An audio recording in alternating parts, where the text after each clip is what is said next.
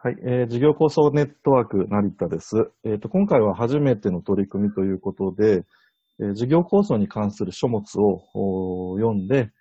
えーアウトプットしてみようという企画でございます。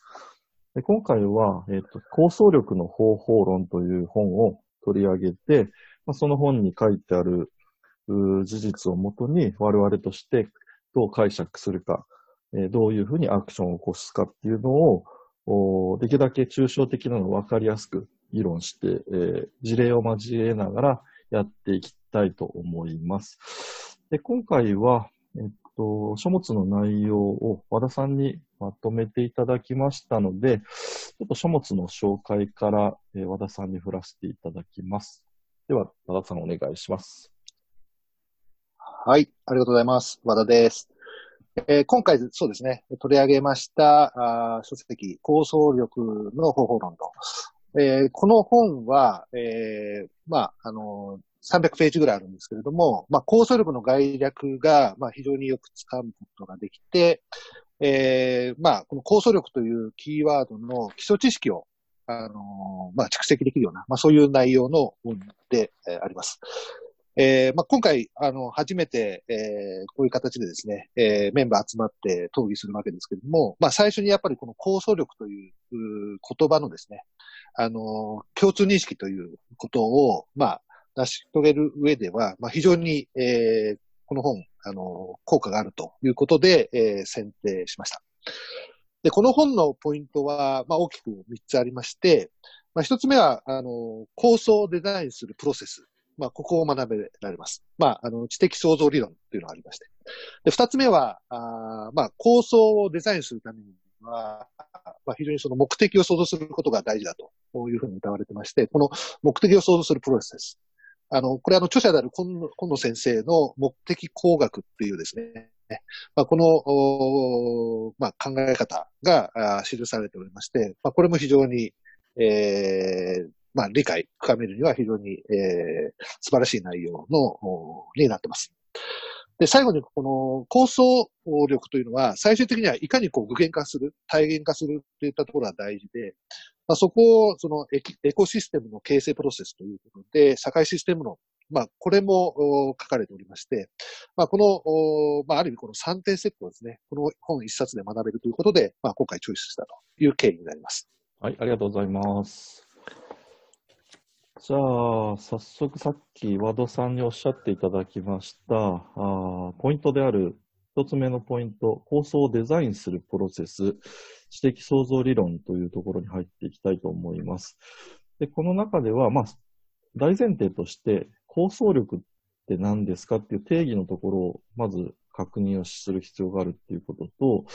あとは、えっと、構想力には必要な力ということで、想像力、主観力、実践力っていうのが、この本には書いてありましたので、えそれをどういうふうに解釈していったらいいのかっていうこと、それから、えっと、ポイントとして、和田さんにまとめていただいてるんですけど、積モデルっていうその暗黙知を形式値にどうやってや、あの、おまあ、消化していきますかっていうモデルがあるので、まあ、この辺のところを議論していきたいなと思います。まず一番大前提、ここがすごく大事なんですけども、構想力って何ですかと。こ,、まあ、この本では、あの、存在しないものを、えー存在させることですとか、あーあったんですけど、まあ、この構想力の定義だとか、あるいはその必要な3つの力、想像力、主観力、実践力、この辺を、えっ、と、こういうふうに解釈したらいいんじゃないかっていうのがあれば、ぜひ、えーご意見お願いしたいんですが、我こそはという方いらっしゃいますか？お、はい、佐藤さん。ミュートになってるかもしれない。佐藤です。と、構想力の定義なんですけども、この本の中に、その、単なるアイデアだではなくて、あの、こう、事業みたいなものを組み立てていくっていうような書き方をされていて、まあ、そこはすごく、あの、読んで、えっと、学びになったなと思います。やっぱりその、なんか、構想って考えると、こう、アイデアをパッと出すみたいなイメージがあるんですけど、それはやっぱ、うんと、発想みたいな感じで、その出た発想をどういうふうに、こう、もっと大きなものにしていくかっていう、こう、組み上げていくところっていうのが、あの構想力なんじゃないかなというふうに思いましたが、いかがでしょうか？すごくなんか同意できるご意見で、あの、小山先生からも、あの、いただいてたんですけど、スタートアップって世の中にいくらでもあると思うんですけど、スタートアップが、こう、企業として持続的に成長させられるかどうかっていうのが、やあの、構想力、さっき佐藤さんおっしゃったように、えー、こう、アイデア出しの世界ではなくて、えー、デザイン、その、社会に適合させていくとか、こう、スケールを出していくとかっていう、そこまで持っていける、ビジネスとして持っていくっていうのが構想力じゃないかなっていうふうに、私としては捉えてます。他になんかございましたらいかがですか？お、行きましょう。はい、さ、酒井さん。はい、あはい、酒井です。えっと、今、あの、成田さん、佐藤さんからおっしゃっていたように、あの、構想力というものの中で、まあ、それを、あの、まあ、総合的にビジネスに発展させていくっていうところは重要なものなんですけれども、中でも私はこの主観力というのが、あの、えー、要素としては重要なんじゃないかなと思いました。えー、これはですね、あの、まあ、主観的に、まあ、主観、主体的にですね、独自の観点で目的や価値を見出していくといったものですので、あの、まあ、あくまでもこう、人があって、えー、まあ、その、えー、アイデアを出していくっていうのもあるんですけれども、えー、自分の内から出てくる、その価値といいますか、そういったものを非常に大事にしているっていう考え方なんじゃないかなというふうに感じました。ありがとうございます。だかこの本にも、現実界と目的界っていう言葉が出てきて、私の捉え方としては、現実界から、その、高井さんおっしゃるような主観力でもって物事を捉えて、目的界に近づくように想像力を働かせる。だけど、その間にはどうしてもギャップが出てくるので、実践力でもって、そのギャップを埋めていくっていうことで、それぞれのこの主観力、想像力、実践力っていうのが現実から目的にこう近づく中で必要となる力っていうふうに私としては解釈しました。はい。ち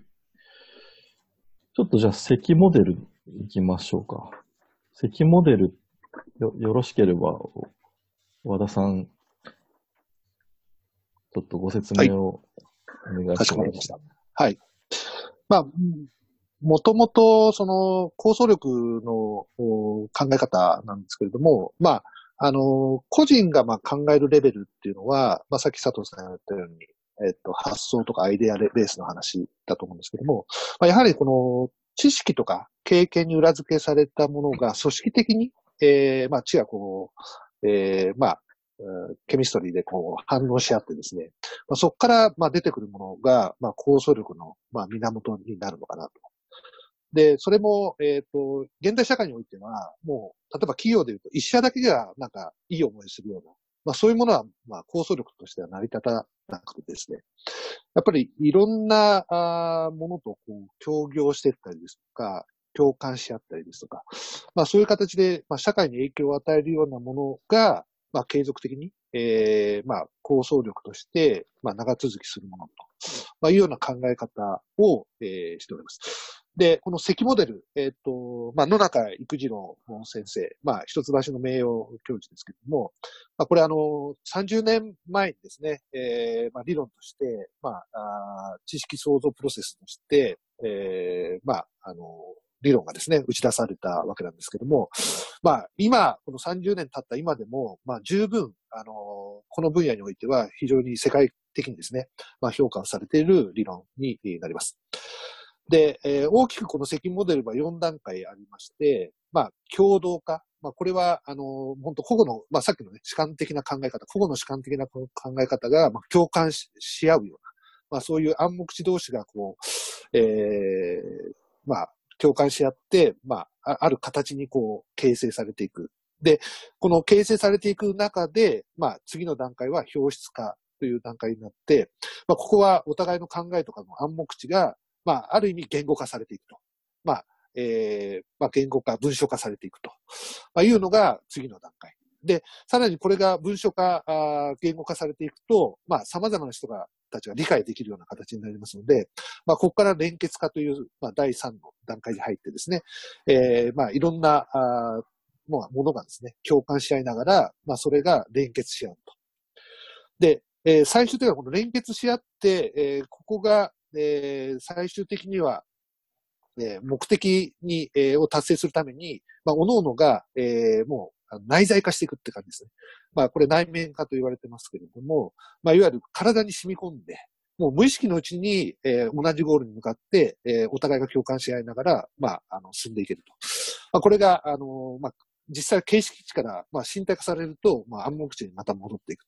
で、これをどんどんどんどんスパイラル化していくことによって、まあ、知識、知識創造というものが、もう、より、えーどんどんどんどん高度化されていくというのが積モデルになります。あの、確かに、まあ、あの、私が、まあ、勤めている会社もですね、まあ、非常にその、えーコアコンピタンスとか、まあ、ある意味ブリオみたいな、あの模倣困難性、えーみたいなところっていうのは、やはり、あの、強みとして、この身体化されている部分ってすごいあると思うんですね。で、やっぱりそういう形で置き換えてみると、まあ、さ、ままさにこのやっぱステップをしっかり、えーまあ、歩んだ中で、えー身体化になって、まあ、それが本当に企業の強みになるし、まあ、そこから、まあ、あの、新たな構想力で、まあ、新しい、えー新規ビジネスが立ち上がったりですとか、まあ新しい戦略ができたりですとか、まあ、これは本当に、あの、現実の世界で、もう非常に、この理論が当てはまるところっていうのは、私の経験値からも非常に多くですね、えー体験している状況であります。はい。ありがとうございます。大きくなんか2つのキーワードがあったかなと思ってまして、暗黙知を形式値にしていくっていうことと、あと個人レベルっていうのを組織レベルにしていくっていう、まあこの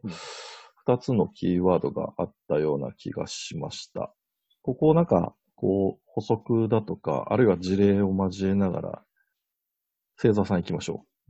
はい、杉沢です。えっと、先ほど出てきた、あの、構想力にあたる、えっと、想像力、主観力、実践力と、この積モデルについてのところを関連づけると、まあ、本人は、その、構想力のその3つの力を、えっと、つなぐものとして、えー今、えーおっしゃってたような知力、えー身体値といったのその暗黙知がですね、つなぐものになるということが書かれていました。で、えっと、この積モデルに当てはめれば、その暗黙知をさらにその、個々が、えー形式化していくと、あ、形式値に変えていくということが、まあ、重要であるということなので、えー構想力のその3つの力を形式値でパワーアップするっていうことが重要なのかなっていうふうに理解しました。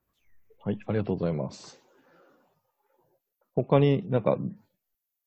こういう見方ができるんじゃないかってありますか？私、ちょっと事例的に思ったのは、まあ、我々事業構想ネットワークで、えーまあ、ウィズコロナ、アフターコロナにかけてカンファレンスをやりましたよと。で、カンファレンスのグループワークで、まあ、今後、ウィズコロナ、アフターコロナで、こう、どういう、こういうアイデアで授業できるんじゃないかっていうのを議論しましたっていうことに当てはめると、一番最初の、その、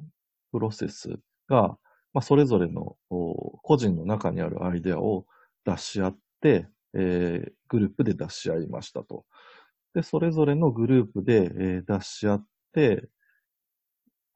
まあ、オンラインのホワホワイトボード機能で見える化しました。形式値化しました。それを各グループの持ち寄って、形式値化したものをグループで持ちや持ち寄って連結化しました。で、そのアイデアを我々事業構想ネットワークの中で連結化されたアイデアを、まあ、我々なりに解釈してアウトプットして血肉化しようっていうような一連のなんちゃって積モデルプロセスを回してるんじゃないかと思うんですけど、どうでしょうか？皆さん。これは積モデルって言えますか？それとも、この辺ちょっと足りないかみたいなのがあったら、どうぞ。あの、挙手とかはもう突っ込んでください。あ、はい。えっと、それについては、なんか私はその、えっと、もう初対面の人同士が、あの、アイデアをこう出し合って、えー一日でそのこうアイデアをこう、と研ぎ澄ませていくみたいな、あの作業自体は、あの、実際には個々の暗黙知が、なかなかその、ぶぶつかり合って形式値化までいってないんじゃないかなっていうふうに私は思っていて、えーうん。そういう意味では、あの、ネットワークのあのミニカンファレンスはまだ実はこの内面化のあの、個人があの暗黙知にこう留めてる状態に、まだその状態にあるのかなっていうふうに私は理解してます。佐藤さんどうですか？うん、僕はまあ、一応薄く敵モデル回せたんじゃないかなと思っていて、一応、そのなんか、なんて言うんでしょうね。こう、みんなで持ち寄った、こう、それぞれの思いみたいなのをみんなで話して、それぞれアイディアみたいな形で組み合わせていくっていうのができてるので、まあ、薄くはこれを回したじゃないかなというふうに感じています。そういう意味では、まあ、望ましいのは回し、回してるけど、やはりこう、これって NUCB の、こう、まあ、興味のある人たちで回してるだけに過ぎないので、それを、こう、NUCB の外に向けて回せるかどうか、ちゃんと、その、共感してもらえるようなアイデアになってるかどうか、で、それがビジネスにななるかどうかっていう、外に向けてのこう回しっていうのが、まだまだ、まあ、足りないかなっていう感じかなっていう気がしますね。あどうぞどうぞ。もう、適当に、はい。ああとは、あの、まあ、今回のか、その、事業構想ネットワーク自体のやつで回すっていうのもありますし、あの、この前のウィズコロナ、アフターコロナのやつで言えば、それで出てきたアイディアとかを、まあ、この後多分、えっと、ピッチイベントみたいなのが予定されてると思うんですけども、そういうのの中で、作ったチームの中でこういうのを回してくれれば、まあ、なんかその、こう、一発アイディアでなんか勝負するみたいなのじゃなくて、ちゃんとそれが、じゃあそのアイディアをもとにどういう社会課題に向き合っていこうとしてるのかみたいな、そういうのになんかこのモデルをうまく使っていけるといいなっていうふうに思いました。そういう意味で言うと、やっぱり大事なのは、今、佐藤さんの話聞いて思ったのは、せっかく血肉化しても、それを回す、んなんちゃってでもいいから回し続けないと、血肉がこう消えていくのかなっていう気が。とにかく回して、こう、回し続けるっていうの、なんちゃってでもいいから回し続けるって割と大事だなって、今聞いて思いましたね。うんうんうん。回し続けて、いろんな人を巻き込んで、こう、スパイラルアップさせて、そうそうそうそうそうそうそうそうっていうそうそうそう。そう。